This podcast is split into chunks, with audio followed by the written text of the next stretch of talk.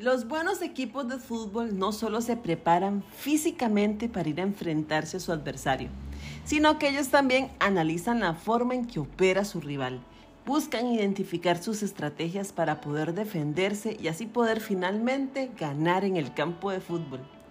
Bueno, aunque nosotros no somos futbolistas que debemos ir una y otra vez a las canchas a defender nuestro lugar en la tabla de posiciones, lo cierto es que todos los días sí tenemos que ir a la cancha de la vida a enfrentarnos con nuestro mayor enemigo, que es el pecado, para así poder defender nuestra posición que es en Cristo.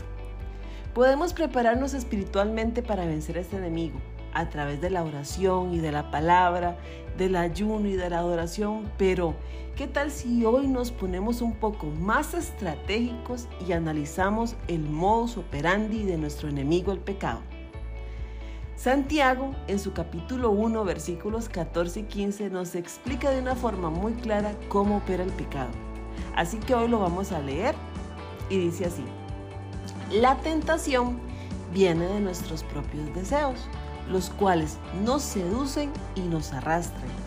De esos deseos nacen los actos pecaminosos y el pecado, cuando se deja crecer, da a luz la muerte. Bueno, después de leer esto, creo que no, no le podemos echar la culpa al diablo por nuestro pecado, ¿cierto? Nuestro enemigo el pecado está más cerca de nosotros de lo que creíamos. Pero vamos paso a paso, ¿está bien?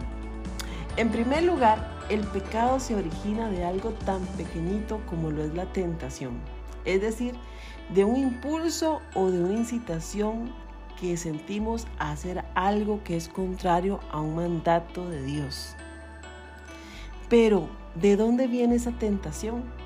Bueno, dice la palabra que esa tentación viene de nosotros mismos, de los malos deseos que habitan en nosotros. Ahora bien, si nosotros nos dejamos seducir y arrastrar por ese mal deseo de nuestro corazón, esto nos llevará a cometer una acción, a cometer un acto pecaminoso. Entonces, la pregunta es, ¿cómo hago para no dejarme llevar por esos malos deseos que habitan en mí? Hay muchas cosas que les podría decir, pero hoy me quiero enfocar en dos.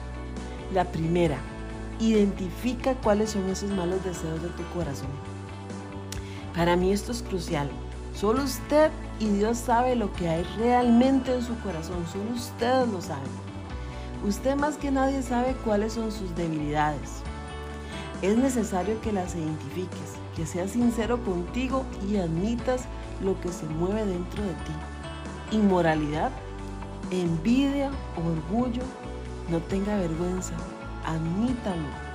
Y cuando lo sepas, vaya a la palabra de Dios y busque lo que dice Dios sobre eso.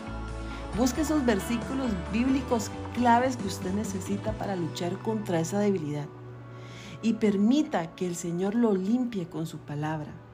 Así eso va a ser, Él lo va a limpiar con su palabra y vas a tener que leerla, meditarla una y otra vez, orar con ella y pedirle al Señor que renueve tu mente, tal como dice Romanos 12.2. Y también tienes, la segunda cosa que tienes que hacer es huir de la tentación. Todos vamos a ser tentados. Pero es en este momento, en este momento de la tentación no hay pecado. Si un pensamiento tentador viene a su mente, no lo alimente, no le dedique tiempo a ese pensamiento, sino que busque en su mente aquel versículo bíblico que habla sobre esa debilidad y ora al Señor en ese momento para que le dé las fuerzas. Quiero decirte que Dios es fiel. Él no permitirá que la tentación sea mayor de lo que pueda soportar. Él nos mostrará una salida para poder resistir. Así lo dice 1 Corintios 10:13. Además, sea estratégico, no se exponga a los lugares o ambientes en donde usted sabe que algo lo tentará. El hermoso y poderoso plan de salvación de Dios para la humanidad incluye hacernos libres del poder del pecado. Así que usted no tiene por qué seguir viviendo esclavo del pecado, porque amigos, una cosa es cierta, vivir en esclavitud del pecado es igual a estar muerto.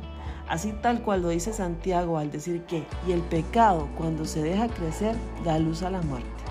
El pecado produce muerte. Hay muchas personas que vemos que van por la vida y que creemos que están bien, pero lo cierto es que están muertos por dentro a causa de su pecado. Lo sé porque un día lo viví de esa forma, hasta que vino Dios y me libertó de esa condición. Que Dios lo bendiga en este día.